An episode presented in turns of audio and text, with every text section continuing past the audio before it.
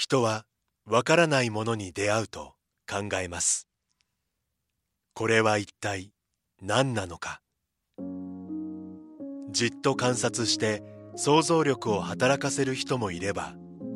そばにいる誰かと対話を始める人もいる。私たちは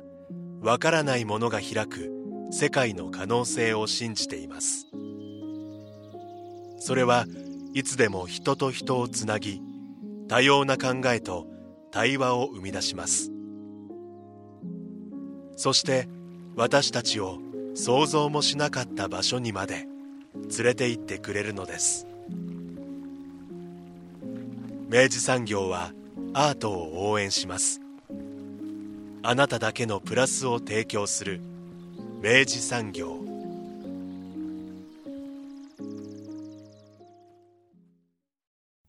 明治産業プレゼンツアワーカルチャーアワービュー今週は九州芸文館の学芸員で旧上野小小学校レジデンスプログラムを担当されている羽鳥裕樹さん。そして作家のソニアチョンさんをお迎えします。スタジオには当番組プロデューサー三好です。おはようございます。おはようございます。もう羽鳥さんは、はい、一番出演いただいている方ですよね。間違いなく、もう記録ホルダーだと思います。この番組のですね。すね。えー、はい。上野小小学校という、まあ、今はもう、並行というか。そうですね。えー、あの、深山にある、はい、えっと、令和2年に、はい、えっと、並行になった学校で、うん、えっと、今そこをですね、えっと、まあ、アーティストが、えー、レジデンスできる、まあ、スタジオとして、新たに、まあ、もう一回使うというような、まあ、プログラムが、えっと、福岡県主導でですね、はい、えー、始まっているということで、うん、これ、上下の上。で紙ですね。で、えっと、小屋とかの小で小、で、小学校の小。で、上野小小学校ですね。うんうん、この旧上野小小レジデンスプログラムということで、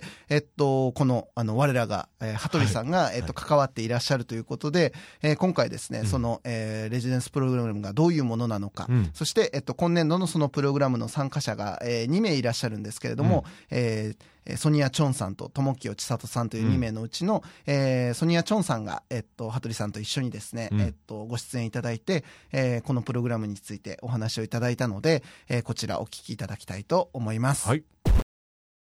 さて、三好さん。はい。えー、久しぶりにスタジオにお招きすることができましたね。はい、そうですね。はい、えー、今回お二方お招きしております。えー、まずは九州芸文館の学芸員で旧上野小小学校レジデンスプログラムを担当されています羽鳥さんです。よろしくお願いします。よろしくお願いします。そして実は2回目のご出演になるんですが、ねえー、アーティストのソニアチョンさんです。よろしくお願いします。よろしくお願いします。ソニアさんは以前は、はい、まあ、一応通訳役としてそうなんです、アートスペーステトラでね、はい、やったあのイベントの、えっと、通訳としてね入っていただいて、はい、で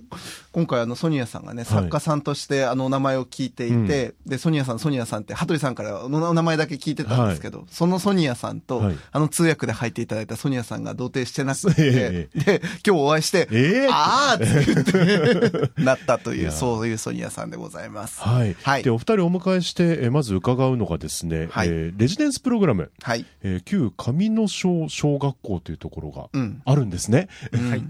えっと、これはどういうプログラムになるんでしょうか？はい。えっと、福岡県の主催のプログラムで、えっと、実は今年度は、えっと、2年目にあたるんですけど、うん、えっと、さえっと、昨年度が、まあ、あの初年度、うん、で、えっとまあ、若いアーティストを、えっと、支援していこうっていうような、あのプログラムになってましてでそのまあ大元としてはあの福岡県から、うん、まああのいろいろちょっと批判もある中なんですけど、うん、あの世界に羽ばたけるアーティストを、まあ、輩出したいっていうような、あの知事の意向があって、うん、えーとまあ、生まれたプログラムというところがありまして、であの今その旧上野小小学校ってあの言ってくださったんですけど、えっと、福岡県の宮山市にある、はい、あの小学校、えっと、令和2年に、えっと、廃校になった小学校なんですけれども、うん、そこをあのアーティストのそのスタジオとして利用して、うん、えー、3か月程度、えー、滞在制作をして最後に成果展を行ってもらうっていうようなプログラムになってます。羽鳥さんはじゃあ受け継がれた状態っていうことですか？そうですね。最初自分はその立て付けの部分にはあの特に関わっていなかったんですけれども、まあ、現地にいるまあスタッフとして最初関わることになって、でまあ、やっぱりあの初年度はやっぱりどんな授業でも、うん、あのいろいろ問題が起こったりもするので、ね。うん、はい、なかなかやっぱりこっちもあのスタートっていうところで結構あの大きいプロジェクトとして、うん、あの出発したところもあったので、まあ、いろいろこう課題が見えてきた中であの今年度のことに関しては一応あの、まあ、そのえっと、反省を踏まえて、ちょっとまあマイナーチェンジしていきながらあの2年目をあの主に担当しているというような感じですね。これあの羽鳥さんが担当されることになったのは何かしらこのなんか流れがあったんですか？まああのやっぱ初年度の中で、うん、なかなかあの自分がまあ現場にいながら、うん、あの最初のその構造とかを作って来てた人たちが、まあ、なかなかこう現場に来る、あの機会っていうのがこうちょっと忙しかったりして取れなかったりっていうのもある中で、まあ、なかなかこううまく進めていけなかったみたいなところがあったので、あのまあ、一番現場にいるっていうところで、まあ、そこからあのちょっとあの、まあ、実際にそこで見てきたこととかを踏まえて、あの修正に取り組んでいきましょうっていうふうになったっていう経緯ですかね。はい芸文館の学芸員としても仕事をしつつ、はいうん、こちらのプログラムも担当しつつってことですね。まあそうですね。芸文館の方ではあのそれほどなんかたくさん何かがあるっていうよりはむしろまあこのプログラムのために、うん、あの一応いるっていうような感じではあるんですけど、うん、まあ、それこそあの以前も取り上げていただいたあのインドネシアから若いコレクティブ呼んできたりとか、ああいうのをやったりとか、うん、あのはしているんですけど基本的にメインは今は、あのこの上の章のレジデンスの方ですね。へえ。で今年は、えっと、そのプログラムとして、えっと、2名のえっと、はい、参加者が、えっとまあ、プログラムに参加しているとい。うことで、はい、これそれぞれちょっとどういう方たち、まあ、どどういう形で、まあ、このお二人が選ばれたかも含めてちょっとお尋ねしたいんですけどいかがですか、はい、まあ、今回、えっと、それは初年度もそうだったんですけど、あの公募をしていて、うん、ですみません最初にあの説明ができてなかったんですけどあのやはりその福岡県からあの芸術家をっていうようなプログラムだったので、うん、あの福岡県にまあゆかりのあるというか、うん、今回はえっと福岡県出身者と、うん、あるいはえっと現在その福岡に1年以上住んでいるみたいなこう条件の中から公募をして、でえっと審査をして選ばれた2人というような、えー、形になってます。なるほど。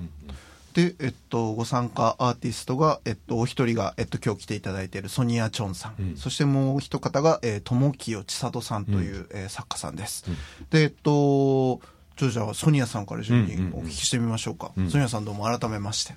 よろしくお願いします。まあ最初うんテトラのジョンノさんから、あのチラシもあったんです。なるほど。うんその時あのなんかせ生活支援もしてるし、うん、作品ももらうし、うん、私はあのアーティストレシデンシープログラム参加したことないから、うん、まあ、30歳前に参加したいなと思ってるけどもうあの今もう福岡住んでるもう4年目になって、うん、まあ、全然いけると思います。だからやってみようかな。うん、なるほど、うん、えー実際に今、えっと、そのプロジェクト始まって、えっと、現地に今だ、あ、っていうことは、現地に今その、滞在している形になるんですか？その深山の。そうです。うん。ももともと3か月滞在するだけども、うん、滞在するの部分も終わったけど、今は、えっ、ー、と、セカテン出すの準備です。なるほど、なるほど。へえ。あのソニアさんは以前お話した時には、うん、そのソニアさんについては伺ってなかったので、はい、どういった作品をいつもあそうですね、ね、あの、うん、作られてたり、えー、活動されてるのかをも聞きたいですね。私は、えーと、あ映像とインストレーション作ってます。うん、それは福岡に来てからじゃなくてその、香港にいる時から。そうです。あの、そ授業からししてます。ああ、そういう学校に行ってて。そうです。うん。で今回レジデンスプログラムにもご参加になったと、ね、今その滞在されていたまあ3か月間から、えっと、どんな感じでそのプロあの制作を進めてらっしゃるんですか？なんかアーティストレジデンシープログラム、うん、どうどうやってするちょっと考えてます、うん、もう3か月長くない、うん、短くない、ね、ちょっと迷うってですけど、うん、うん。あの地域の人たちとか話すしたいですね、話したいです、うん。だからああとは私、うん、香港からここに移住した人だから、ちょっと最近はあの家のテーマの作品がしたいです。なるほど。よそからやってくるっていう経験をしてこられた、まあ、ソニアさんと、まあ、そこにずっと住んでらっしゃる、まあ、深山の人たちと、うん、まあ、その関わりの中で創作を、まあ、していくっていうことですね。そうです。なるほど。今、えっと、これ、羽鳥さん、えっと、聖火展は、えっと、いつから開催されるものになるんですか？1月の27日がオープニングで、うん、2月の12日までえー、開催してるんですけど、うん、これはあのソニアさんの案で、うん、オープニングは、えっと、1月27日の夜の5時にオープニングです、はい、夜ですか、はい、なんかまあインドネシアとかもそうですけど基本的になんか展覧会のオープニングとかって夜、のことが多くて、でそこでまあ同時にそのレセプションパーティーとかも一緒にこう行われたりっていうことで、うん、今回は、えっと、5時にオープニングで、うん、えっと、そこからあのアーティスト2人にあのそれぞれ自分の作品についてちょっとこう、作品を目の前に語ってもらいながら、えっと、6時からレセプションパーティーをしようと思って。えー、面白そう。えこれあの、えー、その展示その聖火展の展示はえっとこの上野章でそうですね。えっと聖火展は芸文館なんで。芸文館でやるはい、なるほどなるほど。制作のあの、段階としてはどうですか？あの形にもうおおむねなった感じですか？それともまだかなりここからまだ頑張らなきゃいけない感じですか？今今回は多分2つ作品が出したいけどもともとのプランがあの、うん、えー、いろんな問題とか、うん、なんかやめたいですねこのプラン。もう一つ、うん、あの作品が作ってるです。うん。プラン B 作ってる、はい、でプラン B 今、うん、まあまあ順調です。いいですね、うん、うん、これはあのどういう、まあ、その作品になるのかその作品自体はどういうものになるのかもちょっとお聞きしてもいいですか、うん、うん、教えてもらってもいいですか？えっ、ー、と最初のあのプロプロポーズを出したい作品は、あのあの宮間市の人たち話して、あの家の家は家の意味は何ですかって、うん、なるほど、うん、家の話すとか、うん、でこれはプラン A ですね、はい、プラン B は、うん、やっぱり宮間市はちょっとうん田舎、ですね、私出身のところは すごくあの建物とか、ね、人とか多いから、まあ、全然逆です、うんだからあちょっと自分はあ寂しさとか増えて,、増えてて、うん、うん、夜ああの目ましには歩く時に、めちゃくちゃ寂しいとか寒いとか、感じがして、でああの宮益の方あの道めっちゃ暗いから、うん、うん、あの宮益の家の光、うん、あ窓窓からの光、ちょっとあ気になって撮影してます。へえ、なるほど。その寂しさがあの寂しさゆえにその窓から漏れてくる光がすごくなんかいいものとして見えてきたっていうことですかね。うん、そうですね。うん、まあ私の作品はあ以前の作品もあの、光はめっちゃ大事です。あの人の存在のものと思います。へ今羽鳥さんはその作家さんにまあ伴走されながら、えっと、一緒にまあ制作活動のまあサポートしてらっしゃると思うんですけどあのこの環境の中でその作家さん、まあ、初めてまあおそらく深山にやってくる人がほとんどだと思うんですけど、その作家さんたちのサポートをする中でのまあそのなんだろうな、まあ、難しさだったりとかあるいは手応えだったりとかそういうものってなんかどういうものがおありですか？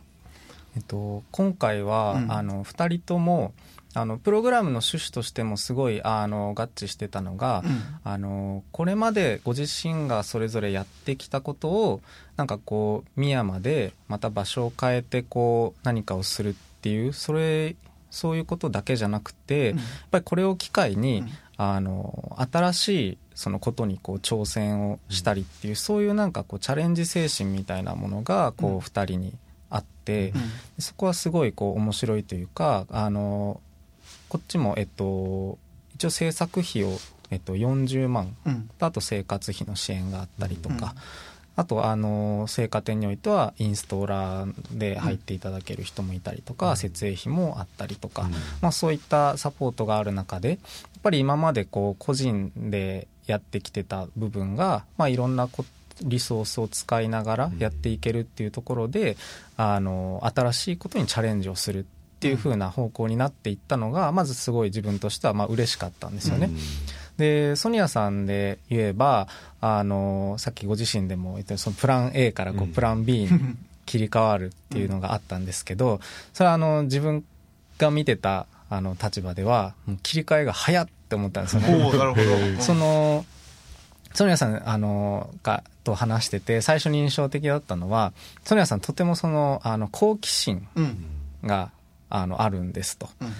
であの今回もやっぱりあの知らないところに行って何かをする、うん、そしてまあ人と関わってみたい。プロポーザルを作ってる時はその好奇心がすごいこう、うん、あのわーって出てきてプロポーザルを作れた。でも実は性格としては私は内向的なんですと。なるほど。面白いでだから実際にこう深山に入って人と接していった中で自分もこうちょっとあのカフェにちょっと連れて行ってみたりとか、公民館にちょっと連れて行ってみたりとか、でそういうところのあの人たちの反応はすごい良かったんですよ。やっぱり芸術家が来て、でそれもあの香港からとか、そういう部分もすごいあの皆さんも興味持ってくれたし、あの協力的だったんでじゃあこれからその人たちと、まあ、何回もこう会って会いに行ったりとかしながらやっていけばあのソニアさんがこう考えてたことができそうだなと思ってたら、うん、ソニアさんの中では、うまくいってないなってこうやっぱりその内向的な部分がちょっとこうその時点でなかなかこうまあ勝ってしまってですごい早い段階でやっぱりちょっとプラン B でいきますみたいな。でそこはちょっと自分もあの判断が難しいというか全然いけると思ってたしあの新しいことにチャレンジできた方がっていう気持ちもある中で、うん、やっぱり作家さんにとっては成果点が待ってる、うん、でそこでやっぱりある程度のあのクオリティのものをちゃんと質を担保して出したいんだっていう気持ちもすごいわかるから、うん、その不安があるっていうことはすごい理解できてだから自分もいやこれはまだまだできるよって言って、あのこの方向でいきましょうプラン A で続けていきましょうっていうことは、あの当時はできなかった。ったんですよね、うんやっぱこれはちょっとあの、まあ、ソニアさんが考えてるような方向で行った方がいいなっていうことで、まあ、そっちの方向に一緒にこうやっていったんですけど、でそれはそれでやっぱりソニアさんが今までこうやってきたこととつながってるから、うん、今もちょっと出来上がってきてるものとか見せてもらってるんですけど、うん、あのやっぱりすごい、うん、あのクオリティの高いものができててすごいなと思っててで、今回すごい嬉しかったのは、その滞在の中でまたソニアさんがその後変化していったんですよね。で、ちょっと今回、あの、参加作家が2人で、で、あの、2人が被る時期が約1ヶ月くらいで、で、あの、それぞれがやっぱ1人になっちゃう時期があったんですけど、そこにちょっと合わせて、あの、全然別の地域から、あの、作家さんを呼んで、展示とかワークショップをしてもらったりとか、あとはあの茨城県で本当に日本であの一番最初にレジデンスを始めたもののうちの一つでアーカスプロジェクトっていうところがあるんですけど、うん、そこのもうあの百戦錬磨のコーディネーターさんが、うん、あの上野署に来てくださって、でアーティスト2人ともちょっと交流してくださったし、トークイベントとかもやってくださったんですけど、うん、なんかそういう刺激を受ける中で、ソニアさんもあもしかしたら私にもこれできるかもしれない。っていうふうにその後またなってくれたみたいで、滞在の終盤だったんですけどワークショップも開催して、そしたらやっぱり人が来てくれて、で行けるってなってそこからもう怒涛のようにインタビューを しに行ってみたいな形であのそれで今もともとのプランの方も作品として出せそうということで、うん、あの一生懸命やってるところなので、うん、なんか3か月の中でそういうこういろんな心境の変化でそこと戦いながら作品ができていくっていうのをなんか見ていくのはすごいあの楽しいし、でそれでそこに地域の人たちそれもその美術とかあのよくわからないって思ってるような人たちが積極的にこう関わってくれて、何か力になりたい助けたいとかなんかそういうことが生まれていってることもなんか面白いなと思って。うんあの実際にただリサーチをするのと例えばこうワークショップを経験されて、うん、ちょっとこうリレーションができた状態で、またそのリサーチを進めていくのって、かなり違うものがありそうですもんね。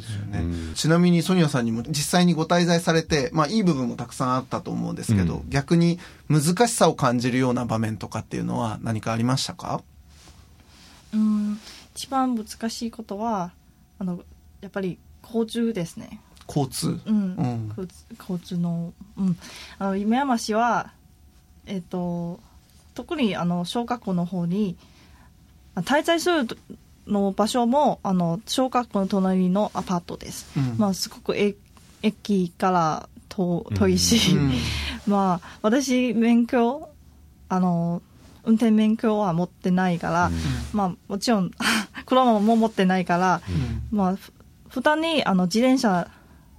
をあの芸文化の貸してるんですけど、うん、でもやっぱりあリサーチリサーチするとか、うん、人と話すとかもう交通が難しいからもう行けないですね。あ あとはなんか生活く苦しいとことか気持ちがあります。うん、やっぱりみんななんかななんでアートのためにお金出すの気持ちがあります。だから私このプロジェクトのお金もらってだからあ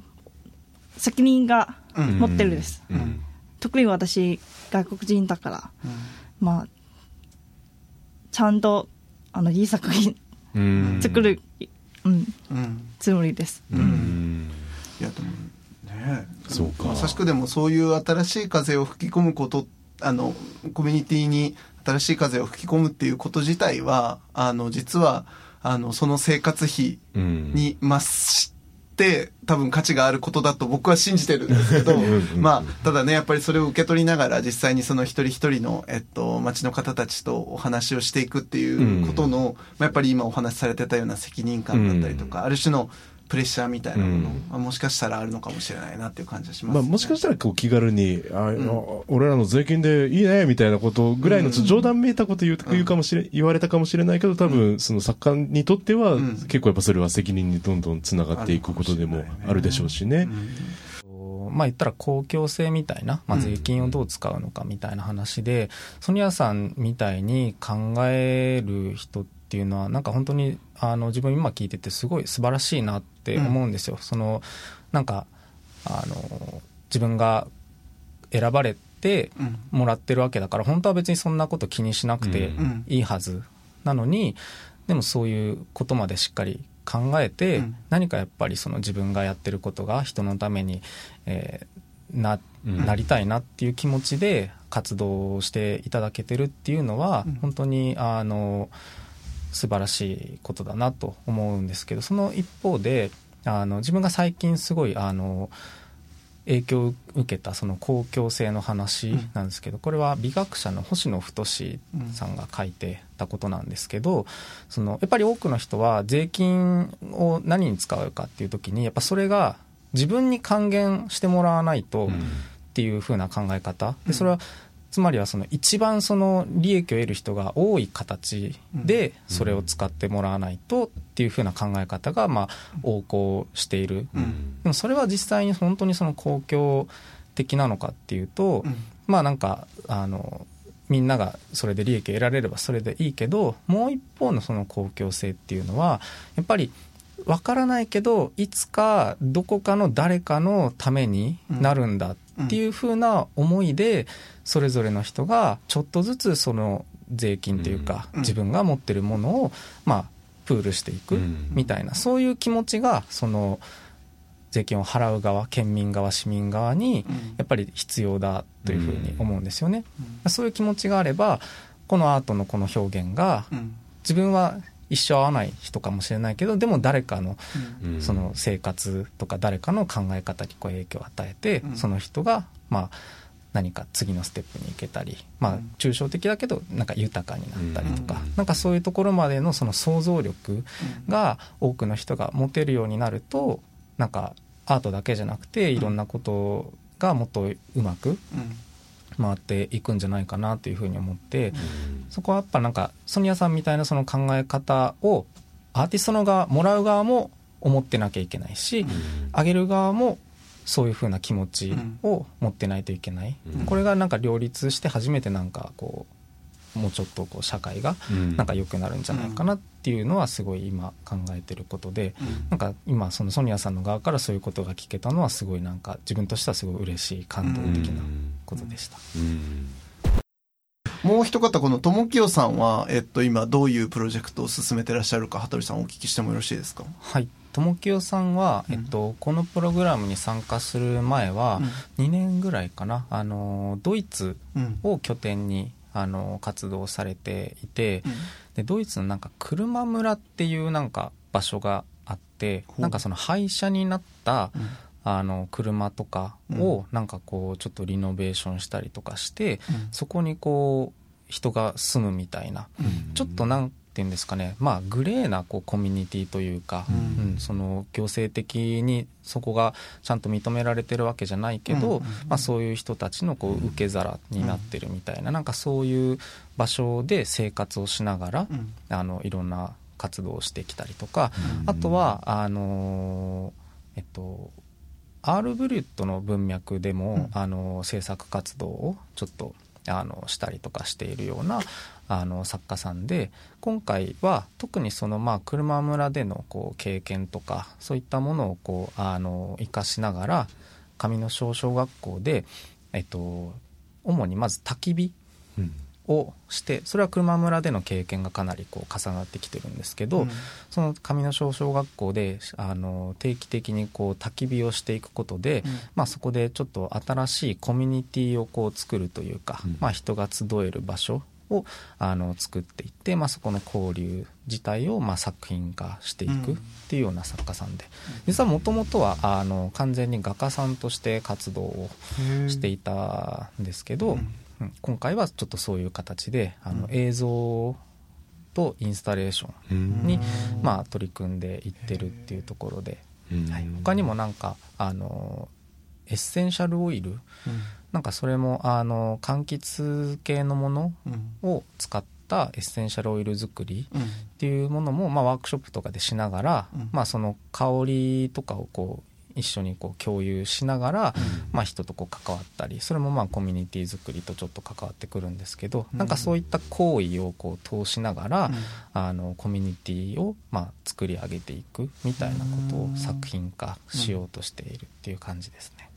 面白そう、うん、でもやっぱりあの今お聞きしていく中でもやっぱりそのあのソニアさんの件もそうですけどやっぱりその地域とあの、うん、まあ、アートっていうものを介して、えっと、新しい交流だったりとか新しい接点を作っていってまあ、あの何かしらを見つけていくというか育んでいくプロジェクトだと思うんですけど、うん、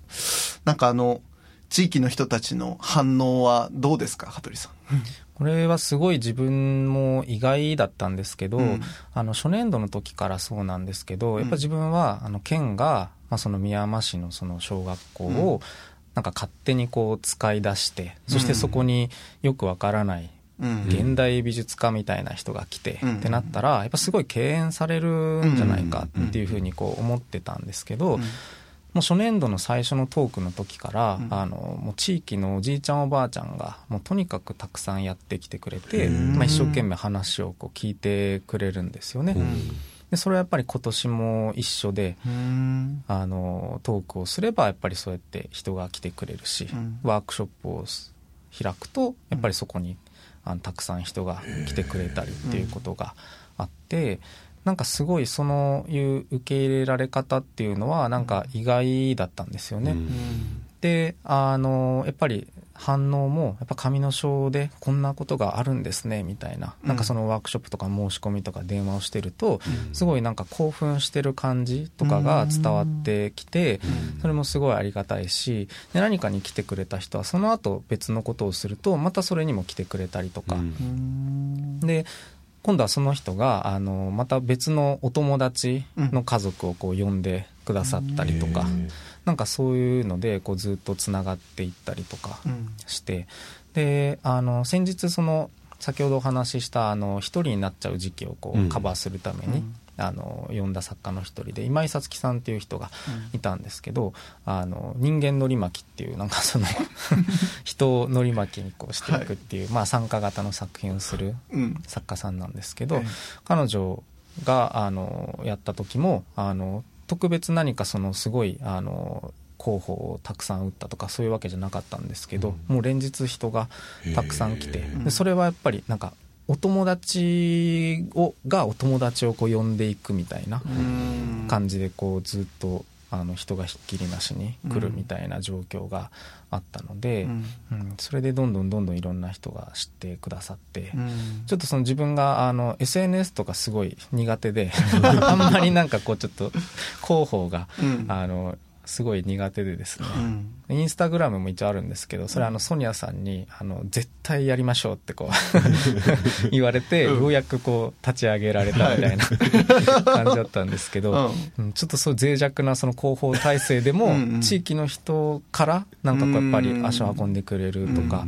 であとその小学校自体は実は廃校になってるけど全く人の出入りがないかというとそうじゃなくて。あの週に23回はなんかパソコン教室があの地域のおじいちゃんおばあちゃんのためのパソコン教室が開かれてたりとかあとあの放課後とか休みの日になるとあのちっちゃい子たちも校庭とか中庭とかで遊んでたりするんですよね。でそういう子たちがあのまたあのワークショップとかやってたりするのを見てそこに入ってきてくれて、でなんかあのチラシ50枚くださいみたいなバスで配りますみたいな。なんかそういうこととかあったりとか、うん、でその子たちはもう定期的になんかこう遊びに来てくれて、うん、なんかその自分がバーってそこで仕事をしてると窓からガンガンガンってなって、うん、おって見るとその子たちがいてみたい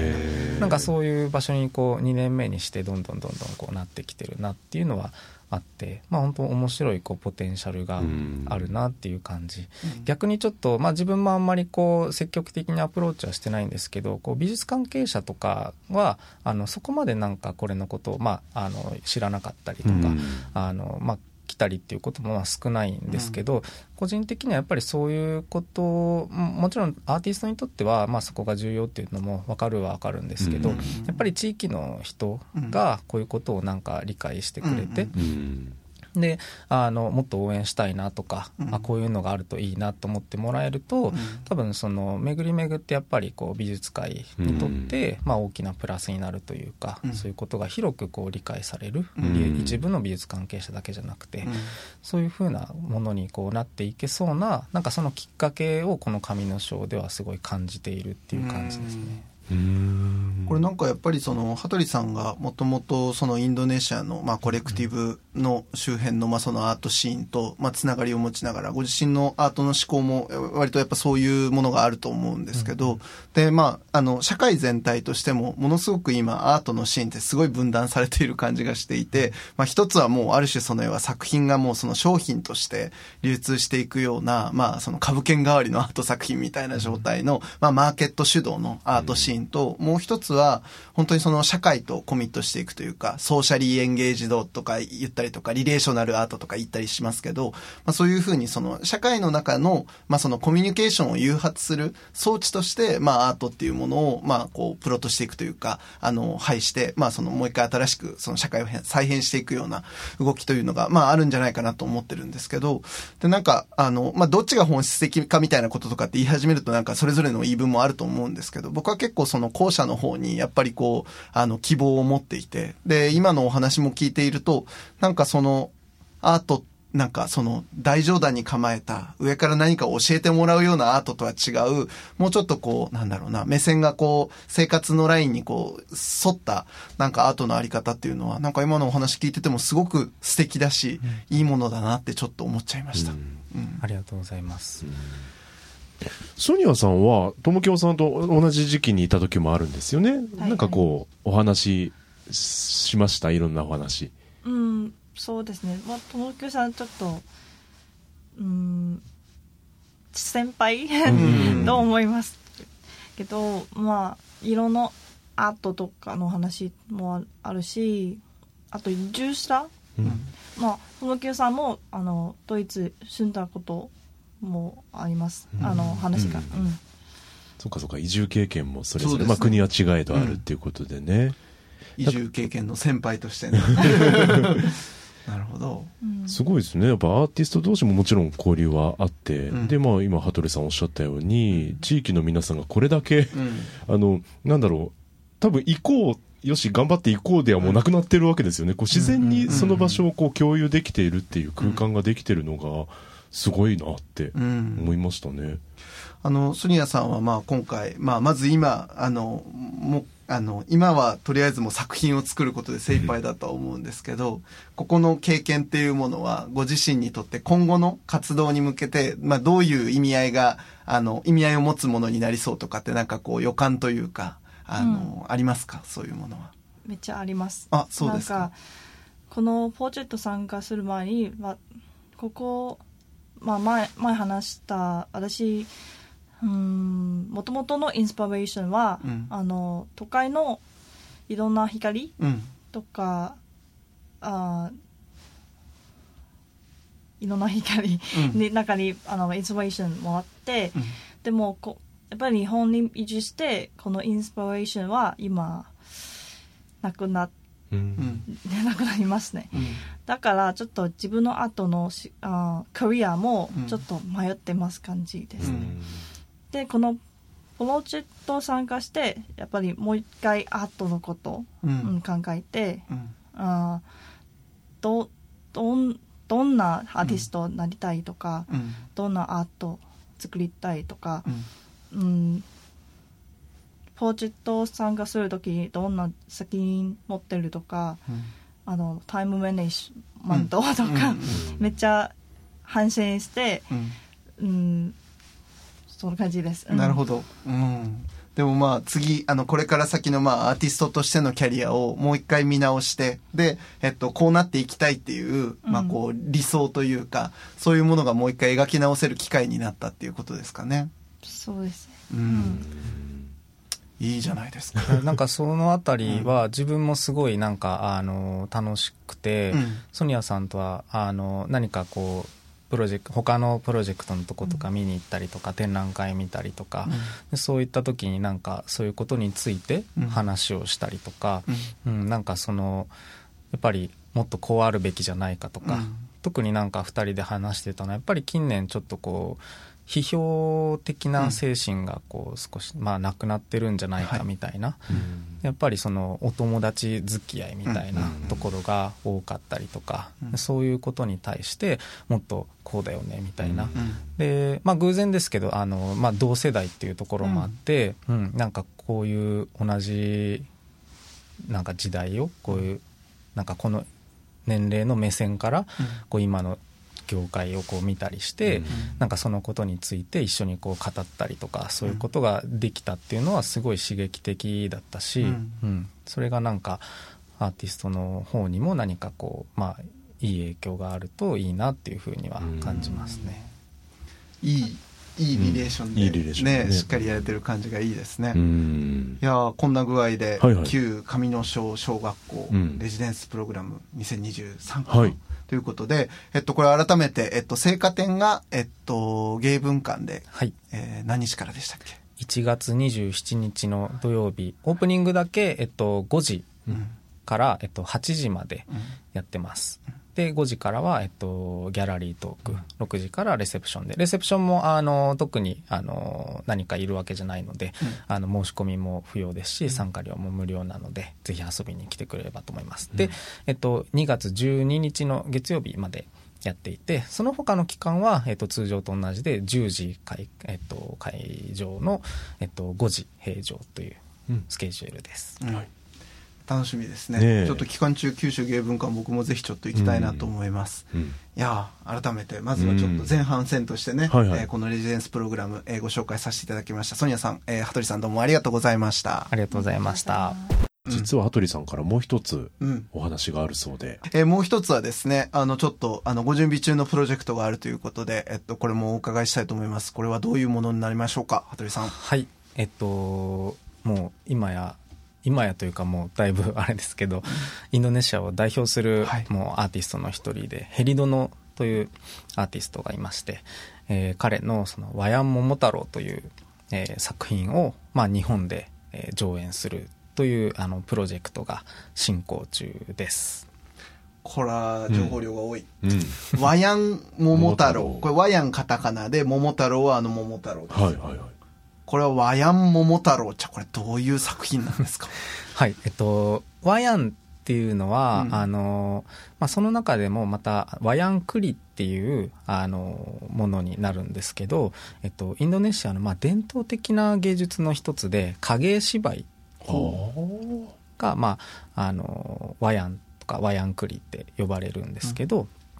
でそのあのヘリドノ自身はあの美大を出た後に実際にその、えっと、和ヤンでその人形を使語りながらこう人形を使ってこう演じる人のことをダランって言うんですけど、うん、そのダランにちゃんと指示して、えっと、和ヤンを学んだ経験があって、うん、でそういった和ヤンの形式とかもこう自分の作品に取り込みながら、まあ、制作をしている作家なんですけど、うん基本的にあのその伝統的な芸術のそのワヤンワヤンクリではあの上演される演目っていうのはあのマハーバーラタとかプラーマーヤナっていうインドのあの古代の女子詩の中からあのエピソードをこう取ってきてあの上演されるっていうことが、まあ、非常に多いんですけど、うん、ヘリドノは、まあ、そのワヤンの形式で、まあ、桃太郎をこうのお話をこう上演するっていうところなんですけど、まあ、これあの面白いのは、まあ、それただの桃太郎じゃないわけですね。そこにはやっぱりそのヘリドノのこのユーモアがすごくあの入り込んでいて。であのベースはもちろん桃太郎の話なんですけど自分もちょっとあの実際にまだその上演自体を全てこう見られたわけじゃないんですけど、あの話のちょっとなんかその時に出てたワードとしてはなんかマッサージチェアがなんとかかんとかみたいな。桃太郎、ね、そうそう。そうなんかそういうなんかもう本当それはもうヘリドノのユーモアなんですよね、でなんかそこがちょっとあの鬼となんかこう関係があってうんぬんみたいな、はい、もうそれだけですごいこうワクワクするようなあの感じなんですけど、まあ、そういったあのワヤの形式を借りてさらに桃太郎の話をヘリドのなりにこう、まあ、リバイズしたものをまあ上演するっていうのが「ワヤ桃太郎」という作品です。で面白いところはそのヘリドノはこの桃太郎に何を見てるのかっていうところで、うん。うん、あのまずはやっぱりその果物から生まれた人っていうところがまずそのこの普通は例えば私はじゃあ日本出身ですとか、インドネシアから来ましたっていうふうに言うけど桃から確かに。生まれました桃出身ですみたいな。話それなんか何人なのっていうようなところとか、あとはそこからその桃太郎のその話にこうまあ通底する部分で、まあ、そういうちょっとあのその人のまあ起源だったりとか、うん、なんかそういう部分をその桃太郎の話の中にこう見出していく、うん、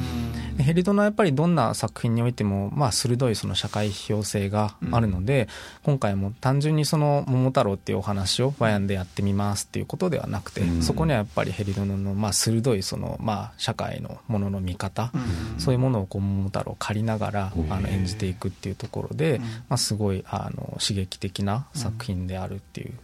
ふうに思ってます。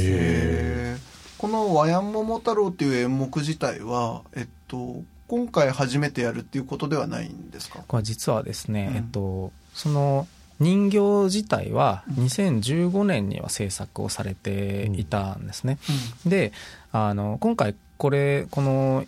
あのヘリドのまあ招聘してやろうっていうなったそのきっかけは、うん、えっと、昨年の3月にあのインドネシア調査してた時に、まあ、ヘリドノのスタジオも訪れてで話をしていたらなんかホワイトボードにヘリドノのいろいろこうスケジュールが書いてあるホワイトボードがあって、うん、あのそこに3月に行ったんですけど2月の欄に「和山桃太郎バリ」って書いてあったんですよ。で和山桃太郎って何って聞いたら、まあ、こういう作品があるんだと。で話を聞いたら実はそのあの和山桃太郎として上演をしたのは2017年にまあ1回だけ、でその時もあのスクリーンの大きさとかもあんまりこう十分じゃなくて、で話のそのプロットとかもまあしっかり定まってなかった部分があるから、まあ、まだ未完の状態だったんだと。であの2月その時の2月にバリでっていうのはただあの人形をまあその美術作品として展示をしたっていうことなので上演はしてないっていうことだったんですね。でもっと言えば日本ではまだ何もしていないっていうことだったのでいやこれは日本でこそやるべきものだというふうなところからあの話をこう進めていってまああれやこれやこう引っ張ってきて実現に 持って行ったっていうところで。羽鳥さんがじゃあホワイトボード見なかったら実現しなかったんですよね。ですね。はい。すごいすごい。えでもこれはヤンモモ太郎ってまあそういうふうに影絵芝居っていうことでいうとそのヘリ殿が一人でその、あの、その人形を動かしてどうのとかっていうスケールじゃないですよね、きっとね。あ、でも、あのー、ワイアンの上演自体は、うん、まあ、ダランはそのヘリ殿がするので、そうなんだ。はい。そこはそうなんですけど、今回、あのー、普通のその伝統的なワイアンも、あの、楽器の演奏とかがあるんですね。で、その楽器の演奏では基本的にインドネシアの楽器のガムランが使われるんですけど、あのー、今回は、あの、ヘリ殿も、まあ、日本で、あのやるっていうこともあってぜひ日本の楽器とか、うん、そういうものともコラボレーションがしたいっていうことで、うん、えっと、まずガムランはガムランで用意をしていて、うん、あの福岡市で活動されてるゴーオンっていう、まあはい、のチームにちょっと協力をしていただいたり、であの日本の伝統的なその楽器もコラボしたいということでそのゴーンの渡辺さんという方は雅楽のあの唱ができるっていうことで でなんと面白いことにその普段からそのショーとガムラン合わせてるからガムランのピッチをもう日本のその楽器に合わせてあります。すげえ。すげえ。今回のプロジェクトにぜひっていうことでそこもあの協力していただいたりあとは、まあ、あの筑後とあそうえっと福岡県であるのであの筑前琵琶が、うん、あのあってでそれが筑前琵琶の奏者が筑後に いるということで、はい、であのその芸文館の中のあのスタッフさんとかのつながりもあったのでそこにちょっとお願いをして筑前琵琶の奏者の方石橋曲飛さんっていうんですけど、あの参加していただいたりあとあの和ヤンのその中に神殿っていう役割があって、それは基本的に女性がやるんですけど、その演目のなんか説明今こういうそのこれからこういうものが上演されますというか場面説明みたいなものをちょっと歌っぽくなんかその歌うというかそういうあの役割の人がいて。でそれはあの八女出身の,、まあ、あの日本民謡とかを歌う方がいらっしゃって、でその方すごい若いんですけど古賀桃子さんっていうんですよ。うん。もう、もう、和山桃太郎に、うってつけの神殿ということで、古賀桃子さんにぜひお願いできればと。で、こういうのもなんか、あの、芸文館のそのあのスタッフさんとかにもいろいろ話をしていったらあこういう人いるよとかなんかそういう形でこうなんか本当にローカルな感じでこう進めていっている中で、うん、なんかできてきたチームがあって。あとあの福岡市にあのトゥマンハティさんっていうあのインドネシアのなんか留学生だったりとかあとその日本福岡に住んでるインドネシア人の子どもの支援とかをしてたりするような団体があって、その方たちもすごいあの今回いろいろ協力してくださって、ゴーンさんつないでくれたりとか、なんかそういういろんな方の協力をすでにこう得ながらチームを作って。あのやっていくっていうような感じですね。すごい。これが、えっと、九州芸文館で、えっと、いつといつに上演されるのかな？これが。えっと、上演自体は3月9日に九州芸文館で、はいで、えっと、翌週の3月16日には、福岡アジア美術館の7階のカフェスペースでも上演をします。で、えっと、さらにその翌日、えっと、17日なんですけど、17日は、あの、実は福岡アジア美術館もあの今年25周年ということで、うん、まあ、せっかくヘリドノが、うん、あの来るのならということで、うん、スペシャルトークということで、はい、あの後ろ庄司先生と、えー、ヘリドノとあとちょっと今あのまだキャスティング中なんですけどもう一人ぐらいをこうお迎えして、あのトークイベントも行いたいと思ってます。素晴らしい。で今これあれなんですかね？えっとこのえっと影絵芝居のパフォーマンスにえっと参加できるその市民の方々を募集してらっしゃる？あそうですね、はい。あの今回えっとその今あの協力してくださる方のほかに、やっぱりヘリドノはあのなんていうんですかね。こう一般の方々、うん、とのコラボレーションっていうのもすごいまあ大事にしてるっていうところもあって、うん、でやっぱり福岡ともすごいあのつながりが深いというか、うん、あのそういう作家なので、ぜひそういった市民の方にも、まあ、一緒にその上演の方で関わっていただける人、例えばガンムランを一緒にやったりとか、他にも楽器いくつか用意しているのでそういったものだったりあるいはなんか踊りとか、なんかそういった部分で一緒に和山桃太郎を構成してくれる人を募集しています。すごい。これが対象者が中学生以上、うん、えー、でえっと、定員が6名抽選、うん、で参加料は無料ということで、えっと、これお申し込みが今、あれですね、えっと、九州芸文館のイベントというですね、ページから、うんうん、えっと、上演コラボレーター募集ということで、うん、ヘリドのワヤン桃太郎、情報が出てますので、うん、えっと、これが、えっと、申し込み期間が、えっと、1月31日までですね。はいはい、なので、あの、この放送を聞いた後にも、間に合いますからね。ね明治産業プレゼンツ、アワーカルチャー、アワービュー。エンディングの時間となりました。まあ、毎回、羽鳥さんすげえなっていう感想なんですけど、私は。ね、えっと、まあ、前半は紙の少々レジデンスプログラム2023ということで、うん、えっと、まあ、その、えー、プログラムについていろいろお話をお伺いしまして、うん、で、えっと、後半の方ではですね、うん、あの、もう一つ、えー、九州芸文館と福岡アジア美術館で、えー、それぞれ開催される、まあ、インドネシアの現代アーティスト、ヘリドノのですね、うん、えー、ワヤン桃太郎について、はい、えー、それぞれお話をお伺いしました。うんいやあの本当にねあのなんか相変わらずいろんなあの活動を通してですね、うん、なんかそのなんだろうねその、えー、アートの本質的な部分をきちんと触りに行きながらですね、うん、えー、とやってくださっているもう本当に頼もしいあの方だなということで毎回嬉しくね、お迎えしておりますね。あの、レジデンスプログラムに関しては、まあ、いろんなレジデンスがありますけど、やっぱりこう、何もない状態から作品が出ていく、うん、世に出ていく、うん過程というか、うん、そこにはやっぱさまざまな方が、うん、えー、携わっているものであり、はい、まあ、仕事なりその生活の中でなりいろいろな立場があるでしょうけどなんかそういったこう動きみたいなものも今回、えー、改めて聞けたので、うん、ああやっぱアートすげえなって。そうですね、うん、言葉ちょっと簡単すぎますけど。いやいやでも本当にそうだと思います、うん、あの旧紙の少々レジデンスプログラム、うん、えっとこれねえっとまあインターネットでえっとまだちょっと情報あの僕がえっと今これご紹介している収録の段階では、えっとまあ情報も限られてはいるんですけれども、えっと旧、えー、上、えー、上下の上、はい、そしてえっと庄屋の庄、はい、で小学校の庄、はい、で上少々と書いてまあ紙の少々ですね、うん、えー、この旧上野少々レジデンスプログラム2023ということでインターネットで検索したらですね、うん、まあ、福岡県の、えっと、ホームページだったりとかいくつか、えっと、引っかかりますので、うん、あのちょっとこちらもですねご覧いただきながらチェックいただければと思います。あとはヘリドノさんはまたなんか大きなことになりそうでね。ねえねいやもう本当味人もゆかりの深い、えっと、作家でもありますし、あの福岡でまたこうやってあのこういう形でですね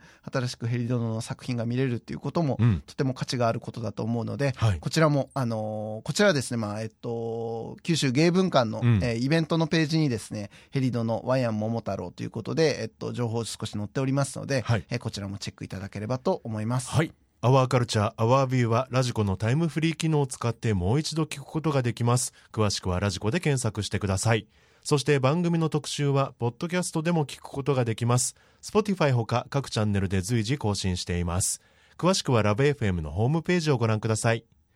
そして皆さんからのメッセージも随時募集しています。761アットマークラブ FM.co.jp お送りいただく際はタイトルか冒頭部分に「アワーカルチャーアワービュー宛て」もしくは頭文字を取って OCOV とつけて送ってください。三好さん今週もありがとうございました。ありがとうございました。アワーカルチャーアワービューここまでのお相手は佐藤智康でした。また来週。ガスの未来が始まっていますスマートガスメーターは24時間365日私たちのガスの安全を見守ってくれる未来の検診機 AI と IoT によるモニタリング機能で遠隔からでもいち早く異常を察知。事故を未然に防いでくれます。また LP ガスタンクの残量も自動で取得。正確に把握することで無駄な交換を減らし地球環境にもお客様のお財布にも優しいガスライフをお届けします。明治産業のスマートガスメーターがもっと安全で快適なガスの未来を実現します。あなただけのプラスを提供する明治産業。